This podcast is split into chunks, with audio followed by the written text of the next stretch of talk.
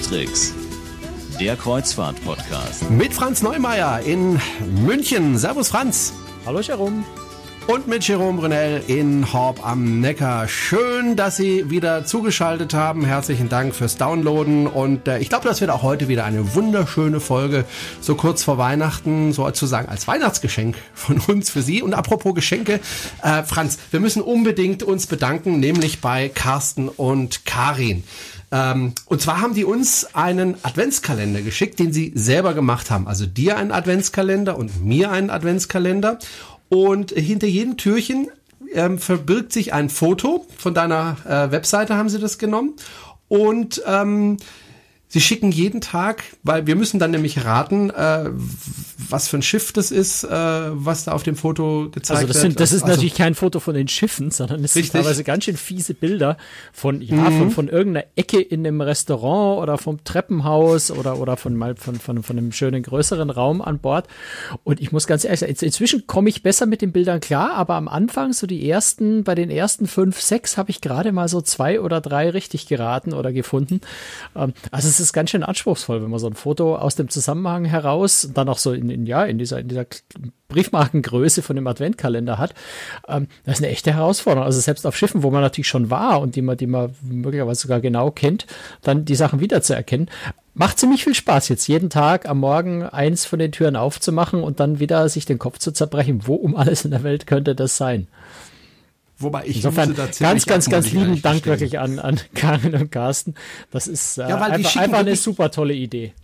Ja, die schicken ja wirklich jeden Tag äh, eine E-Mail mit der Auflösung. Da muss man jeden Tag dran denken und auch jeden Tag dann äh, die E-Mail schicken. Also ganz, ganz herzlichen Dank, habe ich mich wirklich sehr gefreut. Und äh, es war übrigens dieses Jahr für mich der einzige Adventskalender. Also wirklich was ganz Besonderes. Vielen, vielen herzlichen Dank. So, bevor wir ins Thema einsteigen, Franz, ähm, es gibt einen neuen Podcast, ähm, nicht zum Thema Kreuzfahrt, Franz, sondern zu meinem anderen geliebten Thema, wenn ich so sagen kann, ähm, würde ich gern kurz darauf hinweisen. Äh, und zwar ist das andere Thema, mit dem ich mich sehr intensiv beschäftige in meinem Leben, äh, das Thema Elektromobilität, also Elektroautos, Elektrofahrräder und so weiter. Und da gibt es jetzt was Neues, nämlich einen neuen Podcast, den ich zusammen mit der Jana Höfner mache. Jana Höfner ist so die Koryphäe, zumindest hier im Stuttgarter Raum, äh, was Elektromobilität betrifft. Die kennt sich da unheimlich gut aus, äh, fährt auch selbst äh, seit Jahren Elektroautos. Und mit ihr zusammen mache ich diesen Podcast. Wenn es Sie interessiert, dieses Thema, dann können Sie uns finden, indem Sie einfach in iTunes äh, eingeben Electrify Bindestrich BW oder einfach nur Electrify oder nur meinen Namen, dann finden Sie den Podcast. Äh, Würde mich freuen, wenn Sie da auch zuhören würden. Ich glaube, das ist eine ganz interessante Geschichte, zumindest wenn man sich für das Thema Elektromobilität äh, interessiert. Das ist ein Thema, Franz, Also selbst, selbst, selbst wenn nicht, ähm, also ich, ich muss ja zugeben, ich habe mich für das Thema nicht so wahnsinnig interessiert früher. Ähm, seit du mit deiner Begeisterung mir regelmäßig zu dem Thema Dinge erzählst, finde ich es immer faszinierender, immer spannender.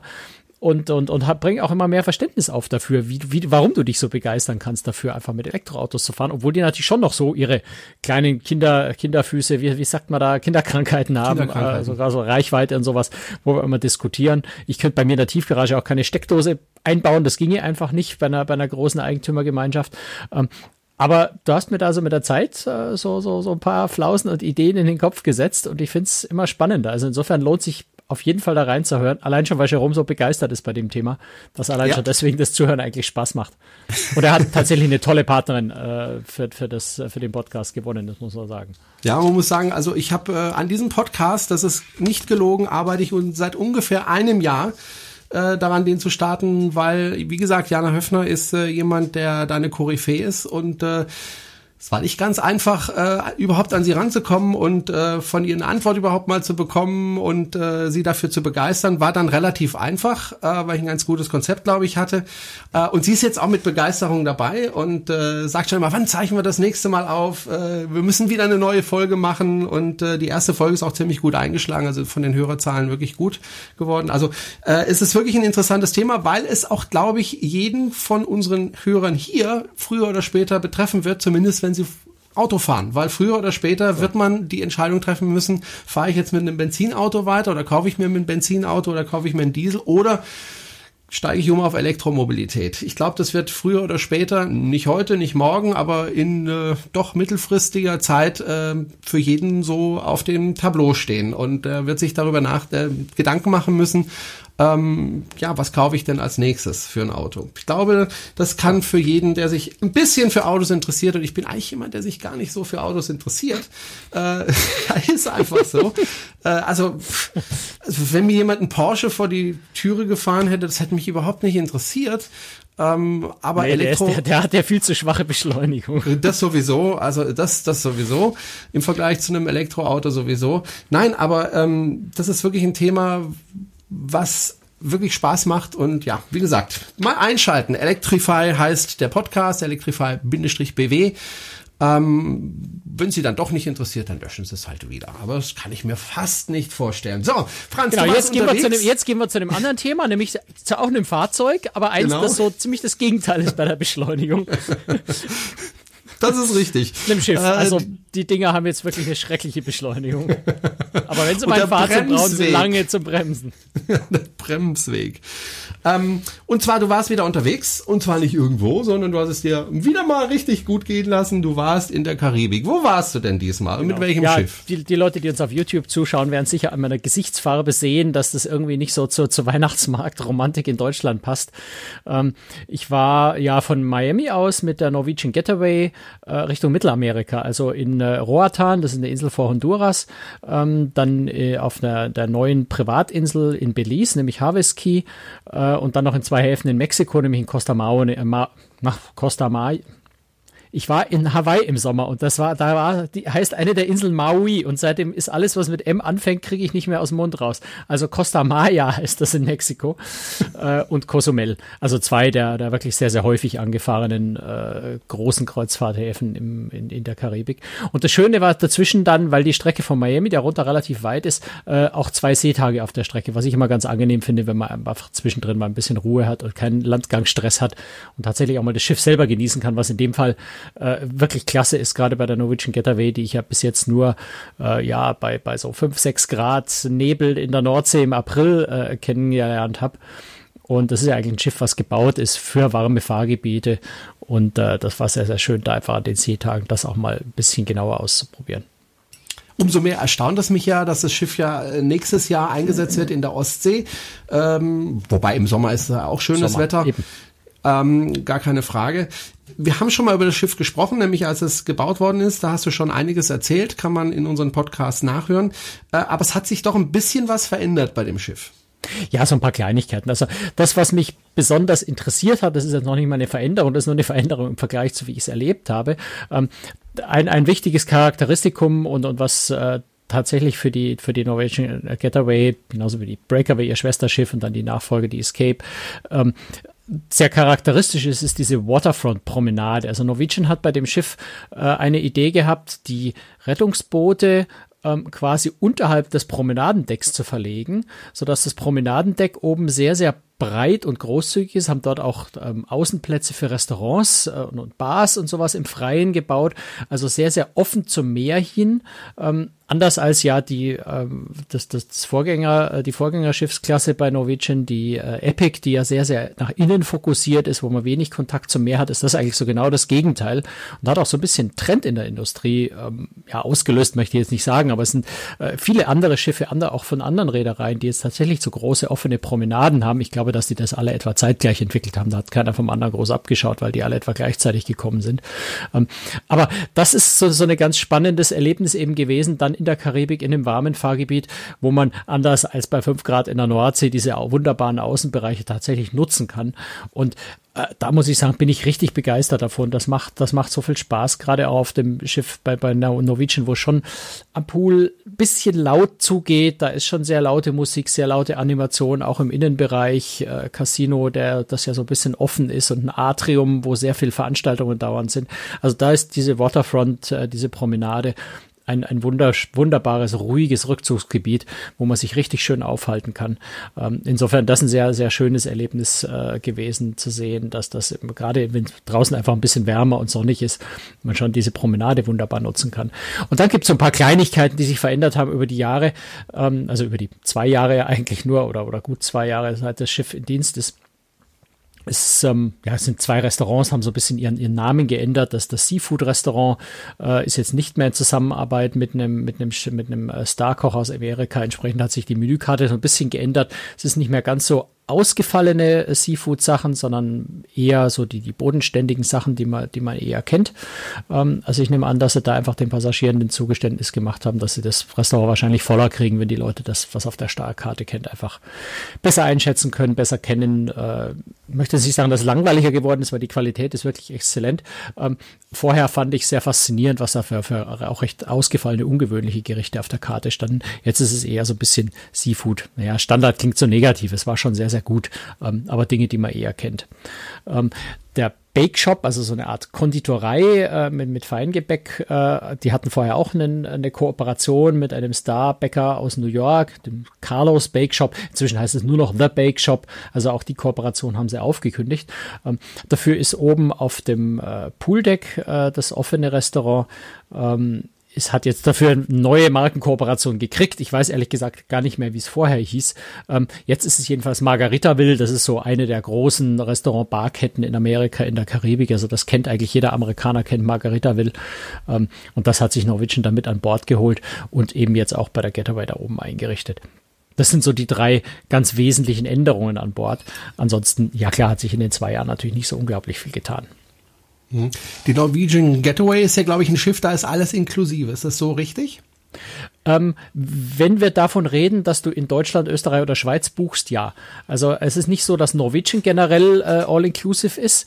Ähm, also ein Amerikaner zum Beispiel, für den ist es nicht so. Aber äh, Norwegian in Deutschland, Österreich, Schweiz hat äh, eingeführt, glaube letztes Jahr oder Anfang dieses, Anfang dieses Jahres äh, eingeführt, dass tatsächlich Trinkgelder und das große Getränkepaket äh, im Reisepreis inklusive sind. Das heißt, das ist so ein bisschen wie TUI großes All-inklusiv ähm, was schon sehr angenehm ist. Vor allem es geht, ist tatsächlich so, dass Getränke bis 15 Dollar äh, Barmenüpreis äh, inklusive sind und da ist schon echt viel drin. Also da ist zum Beispiel auch äh, ein günstiger Champagner tatsächlich. Also ein echter Champagner, nicht das, was die Amerikaner Champagner nennen, sondern ein echter Champagner, äh, ein Gläschen, der nämlich 14,95 kostet, ist dann äh, da eben auch schon inklusive. Das heißt, es ist also wirklich das Allermeiste. Auch die, die Sugarcane Mojito Bar zum Beispiel. Eine sehr, sehr schöne Bar, die sich auf Mojito spezialisiert hat, auch so ein bisschen ausgefallenere, sowas mit Himbeere und, und solche Dinge. Ähm, da sind, also bis auf zwei, die, die, die wirklich sehr ausgefallen sind. Aber ansonsten sind die ganzen Mojitos um die 10 Dollar. Also auch in dem, in dem Getränkepaket, also in diesem inklusive Paket äh, mit drin, so dass man sich da schon ganz, äh, ganz wohlfühlen kann eigentlich an Bord. Und das TUI Cruises in der Hinsicht sehr ebenbürtig ist. Das heißt, ein äh, richtiger Angriff auf äh, das Revier von TUI Cruises, weil die fahren ja auch in der Ostsee. Ja, absolut. Also das ist äh, natürlich von, von Norwegian sehr, sehr äh, mit Bedacht gemacht für den deutschen Markt, ähm, weil sie eben gesehen haben, dass auf dem deutschen Markt äh, All-Inclusive recht beliebt ist. Und insofern probieren sie das aus, da einfach mal gegenzuhalten und sagen, wir machen das eben für deutsche Gäste auch. Und nachdem die Norwegian Getaway eben nächstes Jahr im Sommer in der, in der Ostsee fährt, auch Zusteigemöglichkeit in Warnemünde hat. Ähm, also wirklich mal in Deutschland auf dieses schöne, große, moderne Schiff. Ich glaube, es dann dürfte eins der neuesten Schiffe sein, die in der Ostsee dann auch fahren. Ähm, ist schon, ist schon ganz spannend und mit dem All-Inclusive-Angebot, denke ich mal, werden sie den ein oder anderen Deutschen äh, schon an Bord kriegen. Mhm. Aber trotzdem dürfte dort das äh, Publikum internationaler sein als jetzt äh, auf der TUI-Flotte. Naja, klar, das ist logisch, weil TUI Cruises ist einfach 99,9 äh, Prozent, 99,5 Prozent Deutsche, äh, Österreicher, Schweizer. Ähm, die Österreicher, Schweizer nehmen mir das bitte nicht übel, wenn ich immer Deutsche sage. Ich meine alle Deutschsprachigen. Wir also haben nämlich sehr, sehr viele Schweizer. Hörer in, in, in, der Schweiz und ja. in Österreich, muss man auch mal sagen. Aber Grüße. ich meine, TUI, TUI Cruises ist einfach ein deutsches Produkt oder ein deutschsprachiges Produkt, so sagen wir so, deutschsprachiges Produkt. Und Norwegian ist natürlich ein internationales, ein amerikanisch-internationales Produkt. Und dementsprechend ist natürlich nicht das ganze Schiff voll Deutscher, äh, sondern natürlich werden da sehr viele andere Europäer an Bord sein, natürlich auch ein gewisser Anteil Amerikaner, Mittelamerikaner, Südamerikaner, Russen, Chinesen, äh, eben das, was der übliche Passagiermix auf einem internationalen Schiff ist. Aber nachdem eben Zustiege, äh, Zusteigehafen auch Warnemünde sein wird, kann man davon ausgehen, dass schon relativ viele Deutsche einfach dann auch an Bord sein werden. Mhm. Kommen wir mal vom Schiff weg ein bisschen hin zu der Reise, die du in der Karibik gemacht hast, weil wie gesagt, über das Schiff haben wir ja schon mal gesprochen. Ähm, ich würde gerne mit dem ersten Ziel, beziehungsweise mit einem Ziel anfangen, das nicht das erste Ziel war, mhm. nämlich mit der Privatinsel. Äh, Norwegian hat sich offensichtlich eine Insel gekauft, Harvest Key, und äh, da bist du mit dem Schiff hingefahren. Das heißt, man darf nur auf diese Insel, äh, wenn man mit dem Kreuzfahrtschiff dorthin fährt, von Norwegian. Ja, jein. Ähm, also zum einen muss man sagen, Norwegian hat ja schon eine Privatinsel, äh, nämlich auf den Bahamas, das, äh, das Grand Stir äh, Great, nicht Great, Great Stirrup Key. Ähm, das haben sie schon seit 1977. Übrigens war eine der, war eine der ersten oder vielleicht sogar die ersten überhaupt, die eine Privatinsel äh, tatsächlich ihr eigen äh, genannt haben. Und äh, Great Stirrup Key betreibt Norwegian auch tatsächlich äh, selbst. Ähm, bei Harvest Key sagt Norwegian, wir wollen das eigentlich gar nicht unsere Privatinsel nennen, weil es ist ja eigentlich gar nicht unsere Privatinsel. Das ist so ein bisschen Haarspalterei.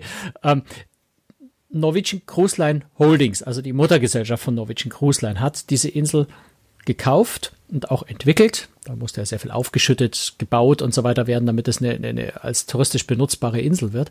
Ähm, hat das also entwickelt.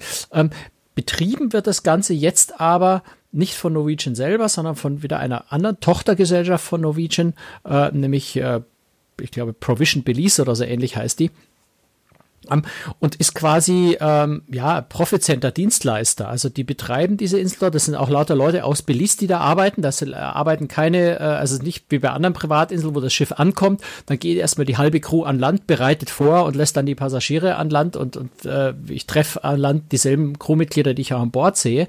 Sondern dort ist es tatsächlich eigenes Personal auf der Insel. Ähm, auch Lebensmittel zum Beispiel werden von Land geholt, sonst ist auf Privatinseln oft so, dass dann auch Lebensmittel, Getränke von Schiff an Land geschafft werden. Also diese Insel ist quasi autark und läuft für sich selber. Das Schiff legt dort an, wie an einem, ja, normalen, unter Anführungszeichen, Kreuzfahrthafen. Äh, man geht an Land. Deswegen, das muss man wissen und, und bedenken, deswegen gelten auf der Insel auch die Getränkepakete an Bord nicht. Äh, also wenn ich an Bord ein Getränkepaket habe oder eben als Deutscher ein All-Inclusive-Reise äh, habe, kostet Essen und Trinken an Land trotzdem Geld äh, auf dieser Insel. Einfach weil es ein normale, wie ein normaler Kreuzfahrthafen behandelt wird. Ähm, und ja, es ist also, es ist eben tatsächlich, wie wenn ich in einem normalen Kreuzfahrthafen an Land gehe. Aber, und das ist wiederum das, wo ich sage, es ist trotzdem irgendwie eine Privatinsel, äh, es ist eben exklusiv. Es ist exklusiv für die äh, Tochterreedereien der Norwegian, äh, Norwegian Cruise Line Holdings. Äh, und das ist eben Norwegian Cruise Line, das ist Regent Seven Seas und das ist Oceana. Ähm, die drei äh, können und dürfen da im Moment äh, anlegen. Im Moment haben sie, glaube ich, wenn ich es richtig verstanden habe, drei Schiffe pro Woche in etwa auf der Insel. Und die drei dürfen diese Insel exklusiv nutzen. Ähm, gibt noch eine Besonderheit im Übrigen. Es gibt nämlich auch äh, einen, einen kleinen Fährhafen auf der Insel mit, mit Schiffen, die dann aufs Festland nach Belize fahren. Das heißt, ich kann dort auch ähm, normale Landausflüge buchen, die tatsächlich ähm, aufs Festland von Belize äh, rübergehen und dann eben wie auch in einem anderen normalen Kreuzfahrthafen ganz normale Landausflüge sind von Drittanbietern. Äh, also auch das geht von dort aus. Insofern ist es so, ja, so, so, so, so, ein schwieriges Zwischending zwischen Kreuzfahrthafen und Privatinsel.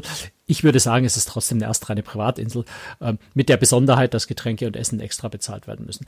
Ist aber wiederum nicht so tragisch, weil das Schiff legt dann im Anleger dort an. Also ein ganz, ganz langer, äh, überdachter Pier. Ähm, das heißt, ich muss nicht tendern. Anders gesagt, wenn ich Hunger habe und ich will an Land mir nichts zu essen kaufen, gehe ich eben schnell zurück an Bord, esse dort, gehe wieder zurück an Land. Ähm, ist auch unkompliziert, wenn man sich wirklich diese 8,50 Euro für ein Mittagessen auch noch sparen möchte. Kann man das tun, äh, einfach weil man nicht tendern muss und deswegen äh, das ganz bequem eigentlich ist. Für die Reederei ist das natürlich eine tolle Sache, weil die sparen ja da richtig Geld, äh, weil sie überhaupt keine Liegegebühren, keine Hafengebühren, keine Lotsengebühren haben, sondern die fahren einfach dahin und ankern da sozusagen umsonst. Davon gehe ich mal aus, wobei ich jetzt die genauen äh, Vertragsverhältnisse da zwischen, äh, zwischen den zwei Tochterfirmen, also die Reederei Norwegian Cruise Line und der, und der anderen Tochtergesellschaft, die die Insel betreibt, nicht kenne. Aber ich vermute mal, ja, dass das äh, zumindest kostenmäßig sehr günstig sein wird. Und selbst wenn sie irgendwas bezahlen müssen, bleibt es zumindest in der Holding im, im gesamten Haus. Insofern natürlich für den Konzern äh, eine sehr, sehr geschickte Angelegenheit. Und man darf natürlich auch nicht vergessen, das ist der einer der wichtigsten Gründe, warum ja immer mehr Privatinseln auch kommen. Ne? Auch MSC wollte ja dieses Jahr schon eine Privatinsel in der Karibik in Betrieb nehmen. Das verzögert sich so ein bisschen, weil der Umbau äh, ein bisschen aufwendiger ist, nämlich Ocean Key. Ähm, das äh, soll jetzt 2018 kommen, äh, 2000 Ursprünglich, jetzt muss ich gerade überlegen, das war für Dezember, andersrum, 2017 im Dezember sollte es kommen, also nächstes Jahr und jetzt kommt es im Oktober 2018. Aber äh, also bei, bei MSC ist es auch so eine Privatinsel und ansonsten haben ja alle anderen Reedereien inzwischen auch ihre Privatinseln. Der, einer der ganz wichtigen Gründe heutzutage ist auch, dass es ja immer mehr Kreuzfahrtschiffe unterwegs sind. Das heißt, es wird auch immer schwieriger, äh, überhaupt noch eine Route zu finden, auf der man Anleger in Häfen findet. Ja, weil einfach in jedem Hafen sind schon fünf oder sechs oder sieben Schiffe. Und man muss ja gucken, dass man noch eine Route findet, wo man überhaupt noch eine Woche lang so fahren kann, dass man auf äh, in den halbwegs kurzen Fahrstrecken den nächsten Hafen erreicht, wo auch noch ein Liegeplatz frei ist. Und wenn man irgendwo eine Privatinsel hat, ist es natürlich immer quasi so ein Joker, den man immer nutzen und immer ziehen kann, äh, weil die eigene Privatinsel kann einem ja jemand anders äh, in dem Sinne nicht wegnehmen. Deswegen ist zum Beispiel ja auch, äh, das haben wir in Roatan gesehen, ähm, Reedereien durchaus, also die großen Konzerne durchaus auch erpicht drauf, ähm, in ganz regulären äh, Kreuzfahrtorten äh, eigentlich ähm, ihre eigenen Piers oder ihre eigenen Kreuzfahrtterminals zum Beispiel zu entwickeln. Das eben, also an dem Beispiel Roatan, dort hat Carnival Cruise Line beziehungsweise Carnival äh, Corporation hat dort äh, etwas abseits von dem von dem unter Anführungszeichen öffentlichen äh, Kreuzfahrtanleger äh, tatsächlich so seine eigene Kreuzfahrtpier gebaut mit einem Privatstrand noch nebenan. Da gibt es so eine kleine Sesselbahn, die von der Pier äh, zu dem Strand rüberführt. Ähm, das sind lauter so Maßnahmen, die die Reedereien ergreifen, um einfach Möglichkeiten zu haben, sich bestimmte Liegeplätze zu sichern, wo sie nicht in Konkurrenz zu anderen treten weil dann einfach die Routenführung einfacher wird, gerade wenn, wenn es überall so voll wird. Also das ist sicher auch ein ganz, ganz wichtiger Vorzug von so einer Privatinsel. Wie muss ich mir das denn vorstellen, wenn ich auf diese Insel komme? Also du, du legst da an, gehst runter von der Insel, aber jetzt gibt's ja keine Dörfer, keine Städte, kein gar nichts, äh, weil da leben ja keine Menschen, außer jetzt den Angestellten dort. Und ich meine, da werde ich ja wahrscheinlich nicht in deren Küche äh, mich reinstellen. Wie muss ich mir das vorstellen? Was mache ich auf dieser Insel, außer am Strand liegen? Ja, das ist schon mal ein ganz wesentlicher Teil. Nein, es ist auf der Insel, äh, die ist sehr, sehr schön eingerichtet auch. Also es muss natürlich noch ein bisschen zuwachsen. Das ist alles frisch angelegt. Das heißt, das kann schon äh, alles noch ein bisschen dichter bewachsen sein, aber stehen große Palmen, stehen schon da. Auch sehr viele Mangroven auf dieser Insel übrigens. Ähm, war ja ursprünglich eigentlich eher so eine Ansammlung von Mangrovenzümpfen, die man so ein bisschen mit Sand aufgeschüttet, damit eine richtige, äh, richtige Insel draus wird. Ähm, also wunderschöner großer Strand mit sehr, sehr vielen, äh, auch in dem Fall nicht kostenpflichtig, also tatsächlich kostenfreien Sonnenliegen und, Liegest äh, und, und, und, und, Sonnenschirmen. Ähm, das ist ein wesentlicher Teil, aber wenn du ran ankommst, äh, ist da erstmal so ein kleines, tatsächlich ein kleines Dorf, was ein bisschen äh, aussehen soll wie ein traditionelles Dorf in Belize. Jetzt war ich noch nie in Belize, ich kann es nicht beurteilen, ob die Dörfer dort so aussehen. Ich unterstelle einfach mal, es ist so wo äh, schöne Souvenirshops drin sind. Ähm, also wirklich von einheimischen Künstlern, da war ganz, ganz nette Sachen eigentlich auch. Ähm, dann ist so ein Grad Dorfplatz, da ist eine Bühne, da sind, äh, da sind wiederum äh, Folklore-Tänzer aus Belize da, die also da tanzen und Musik machen. Ähm, und dann ist ein, äh, gut, dann ist natürlich ein, was, was richtig toll ist, ist ein riesengroßer Süßwasserpool. Das ist einer der größten Süßwasserpools in, in der ganzen Karibik. Der ist richtig klasse. Da ist also sogar eine kleine Swim-In-Bar, also eine, eine Bar, die direkt ins Wasser reingebaut ist, wo du gar nicht aus dem Wasser rausgehen musst, um dir deine Cocktails zu holen. Ähm, das ist ein recht schönes Restaurant. Es sind an Land noch mehrere Bars. Ähm, und dann ist vor allem noch eins, was ich sehr schön finde, eine, eine ja, so eine Art Lagune, also ein rundrum, ähm, gerade auch so von Mangrovenwäldern äh, umgebene äh, Lagune mit einer kleinen Insel drin, so ein bisschen verbunden, wo man sich Stand-Up-Pedalboards, Kajak oder auch kleine Elektroboote ausleihen kann und da einfach so ein bisschen rumkurven kann auf dem Wasser. Ja, was sie nicht haben, was auf vielen anderen Privatinseln oft angeboten wird, äh, sind, sind Jetski. Ähm, das liegt eben vor allem daran, dass es so eine, so eine Mangrovenwaldinsel äh, ist und dass da auch sehr viele Seekühe rundherum leben. Also das würde einfach äh, die, äh, gerade auch die Seekühe, die Mangroven äh, zerstören oder, oder stören. Äh, insofern gibt es also keine Jetski. Also aber eher so etwas ruhigere Sportarten, eben wie Stand-Up-Paddling, Kajak, äh, oder wer es ganz bequem will mit Elekt Elektrobooten, die ganz witzig sind. Ähm, was sie auch haben, ist ein, die haben einen riesengroßen Leuchtturm auf diese Insel gesetzt. Also sieht aus wie ein Leuchtturm, ist aber in Wirklichkeit so der zentrale Startpunkt für mehrere Ziplines, also für sie so, so, so, ähm, ja, Stahlseile, wo man sich hinhängt und dann äh, irgendwo quer rüber woanders hinrutschen kann. Die sind auch relativ rasant, gehen zum Teil auch quer über die Bucht rüber, übers Wasser. Ähm, also das kann man entsprechend auch zusätzlich buchen. Ich glaube, es kostet 65 Dollar oder sowas. Wenn man da einfach mal zwei Stunden über die Ziplines äh, sausen will. Also da sind so in der Hinsicht sind einfach unterschiedliche Sport, Wassersport, äh, Spaßangebote, die man, die man sich zusätzlich da noch äh, dazu kaufen kann, ähm, sind auf der Insel angeboten. Und ja, ansonsten geht's einfach wirklich drum. Ich sag mal, es ist so eine Art, ist so eine Art Seetag, nur dass man nicht auf Schiff ist. Ähm, man legt sich in die Sonne, man schnorchelt ein bisschen oder schwimmt ein bisschen, ähm, paddelt in dem, in dem Süßwasserpool rum. Ähm, was ich noch vergessen habe, ist sogar ein kleiner Zoo da. Das ist, das fand ich sehr, sehr hübsch. Äh, ist jetzt wirklich nichts Großartiges, aber es ist ein, ein, ein Gehege mit zwei Boa Constrictors, also diesen riesengroßen Würgeschlangen, die in Belize beheimatet sind. Dann ist eine sehr, sehr schöne Voliere mit Tukans, also diese, diese Vögel mit diesen riesengroßen bunten Schnäbeln. Nebenan ist noch eine Voliere, da kommen ähm, Aras rein, also Papageien große, die waren jetzt noch nicht da. Und es ist, was ich eigentlich am faszinierendsten fand, ist ein kleines Schmetterlinghaus da, ähm, wo man also doch, ja, kennt man ja vielleicht doch so zwei Schleusen in, in dieses Haus reingeht. Das dann sehr schön grün bewachsen. Da sind unglaublich viele, ja, so handtellergroße blaue Schmetterlinge drin, die da rumflattern, die man sich da anschauen kann. Ähm, also es ist eigentlich ganz viele nette Kleinigkeiten, die auf der Insel so sind, wo man sich vergnügen kann. Ähm, und, und ja, der Tag ist also für mich ist der Tag relativ schnell vorbeigegangen eigentlich. Ich fand das sehr angenehm mhm. da. Man bleibt also auch nur einen Tag oder ist man dann noch abends äh, auf der Insel und schaut sich den Sonnenuntergang an, bevor man dann mit dem Schiff, Schiff wieder wegtuckert? Nee, den Sonnenuntergang schaust du dir dann vom Schiff an. Also das ist so ein üblicher Hafenstock. Um 8 Uhr ankommen, mhm. um 17 Uhr wieder fahren. Ähm, also das ist wie, wie in den meisten anderen Orten, an denen man anlegt, auch. Ähm, und dann. Also da ist kein, keine Übernachtung oder, oder kein Spätabendsabfahren oder sowas. Hm. Du bist gestartet in Miami. Dazu mhm. müssen wir jetzt nichts mehr sagen. Haben wir schon oft genug was gesagt. Ich weiß nicht, wie oft du schon in Miami warst. Das müssen so 50 bis 100 Mal gewesen sein. Na, ganz so oft noch nicht, aber es gefällt mir jedes Mal besser, muss ich sagen. Also Miami, je, je vertrauter mir die Stadt wird, desto besser gefällt sie mir jedes Mal auch mhm. wieder. Und ich hatte ja auch wieder äh, die Vorübernachtung ein sehr schönes äh, Hotel in Miami Beach. Das finde ich immer wunderschön. Also das ist immer so, ich habe früher immer gedacht, Mensch, Miami Beach, die Hotels sind so teuer, da kostet einfach mal 150, 100, auch 180 Dollar äh, die Nacht und, und habe mir dann meistens ein Hotel am Flughafen genommen, was dann, naja, das kostet dann 80 Dollar, aber du sitzt am Flughafen. Also das lohnt sich schon irgendwie Miami Beach, gerade in der Früh. Das ist einfach so schön da draußen. Ähm, das macht Spaß. Ich bin ja froh, dass ich überhaupt hingekommen bin, weil äh, ich bin ja geflogen, äh, das hat man ja schon wieder verdrängt, aber vor zwei Wochen war ja Lufthansa-Streik. Ja? Richtig. Oder vor drei Wochen. ja? Und äh, natürlich war ich, ich bin am Samstag oder wäre am Samstag geflogen und äh, Donnerstagabend äh, oder Donnerstagnachmittag kam dann die wunderschöne Meldung, Lufthansa bestreikt am Samstag die Langstrecke. Dann war mir schon klar, das wird nichts mit der Fahrt oder die Wahrscheinlichkeit, dass es nichts wird, war recht hoch. Und ich habe dann tatsächlich Glück gehabt. Ich habe bei Lufthansa angerufen und die haben gesagt, wir haben keine Ahnung, ob ihr Flug jetzt von München nach Miami. Es gibt ja endlich einen Direktflug nach München von München nach Miami. Ich habe ja jahrelang darauf gewartet, dass es endlich mal ein Direktflug. Jetzt gäbe es einen Direktflug. Ähm, jetzt äh, streiken sie mir unterm Hintern weg. Also es war zu dem Zeitpunkt aber noch gar nicht klar, ob der Flug stattfindet oder nicht.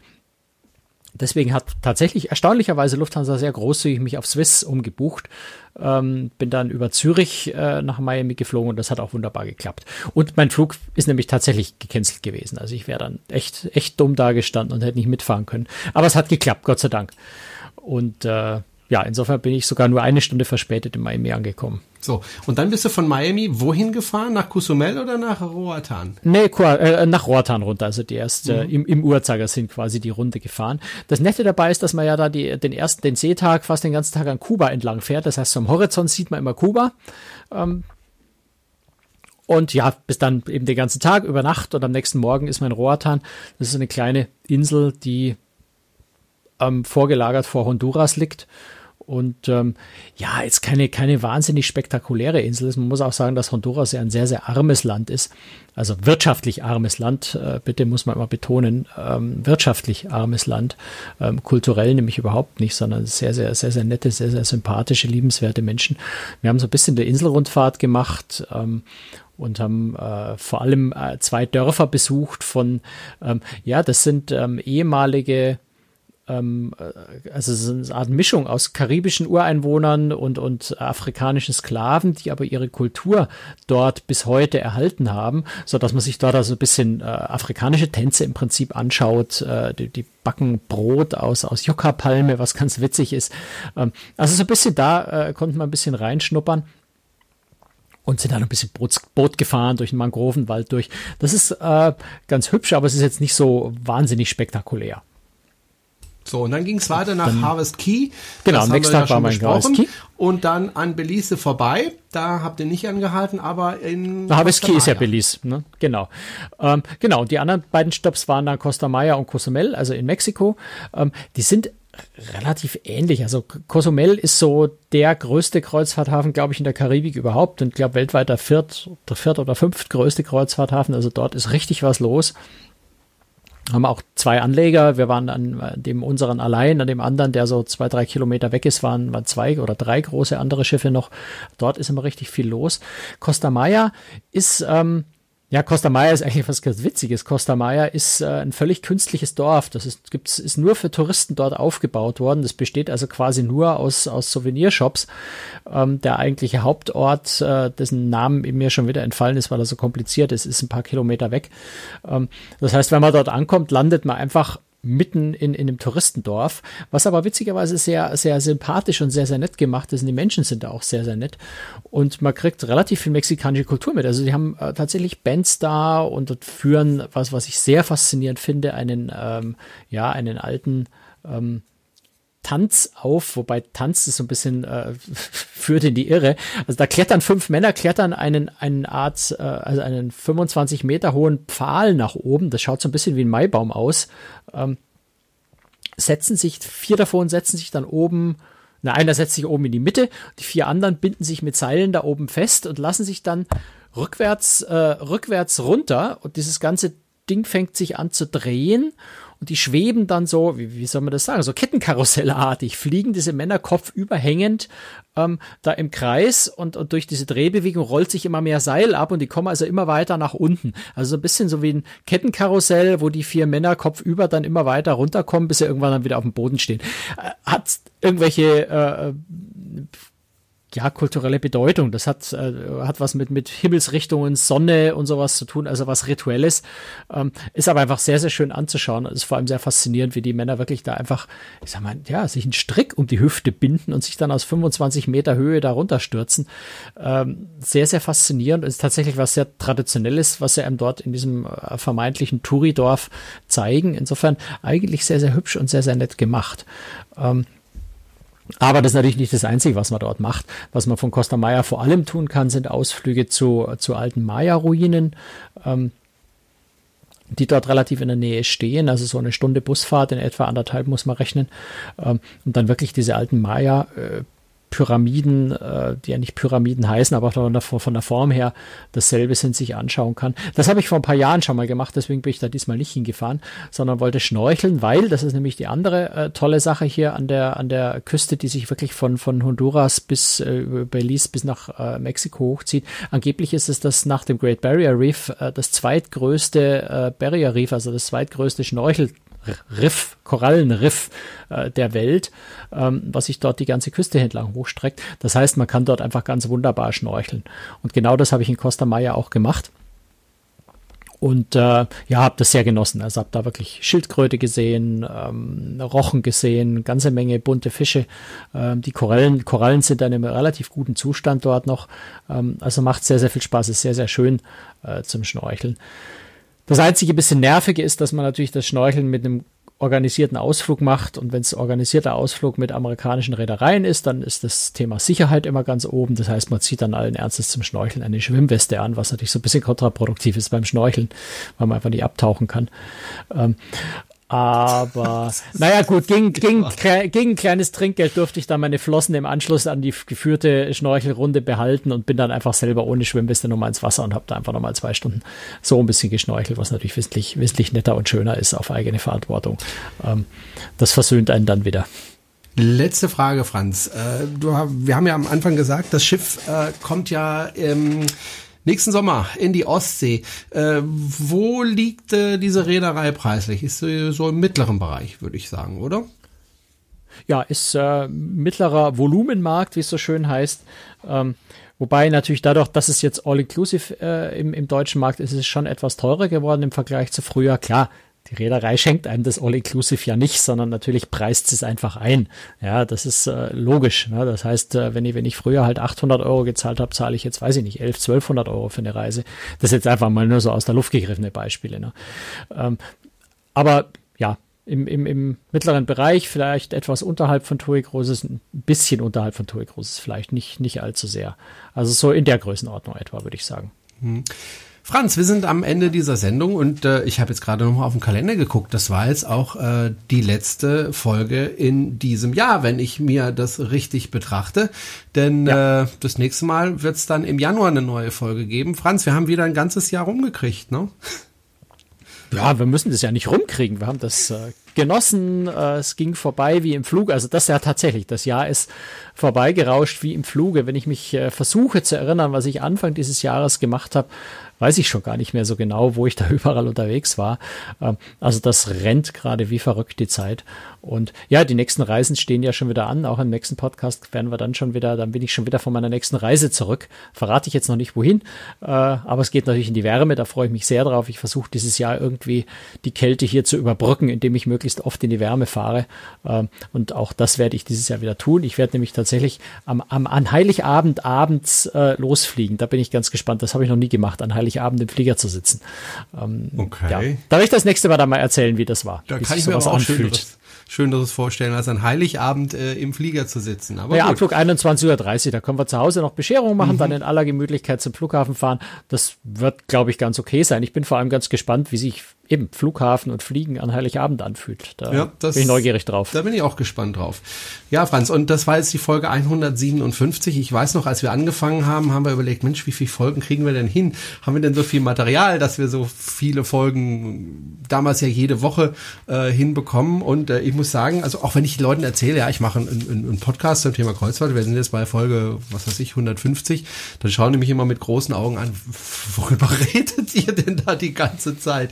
Das sind ja. Ja, das freut mich auch jedes Mal, über was wir eigentlich Aber irgendwie finden wir dann doch wieder ein Thema oder der Franz war wieder unterwegs. Also irgendwie funktioniert das eigentlich ganz gut. Ich möchte mich nochmal ganz herzlich bei allen bedanken, die uns äh, folgen, sprich, die uns hören, ähm, für die äh, Geschenke, die wir bekommen haben, für das Geld, was teilweise an uns überwiesen worden ist. Ganz, ganz herzlichen Dank dafür. Und ich möchte mich an dieser Stelle auch bei Christoph bedanken. Ich glaube, der wohnt auch in München, gell, Franz? Der Christoph der hat bei nämlich, mir ganz in der Nachbarschaft, ja. Ah ja, okay. Der Christoph hat mir nämlich in den Kommentaren zur letzten Folge ganz, ganz viele Tipps geschrieben zu der Ostseetour, die ich ja im Sommer machen werde mit der AIDA. Ähm, Vielen Dank dafür und ich werde auch nochmal äh, im Kommentar selber darauf antworten. Ich bin einfach noch nicht dazu gekommen, aber vielleicht, wenn die Folge hier ähm, on air ist, habe ich das dann bis dahin hinbekommen. Also ganz, ganz herzlichen Dank äh, für den wirklich netten Kommentar, hat mir sehr geholfen.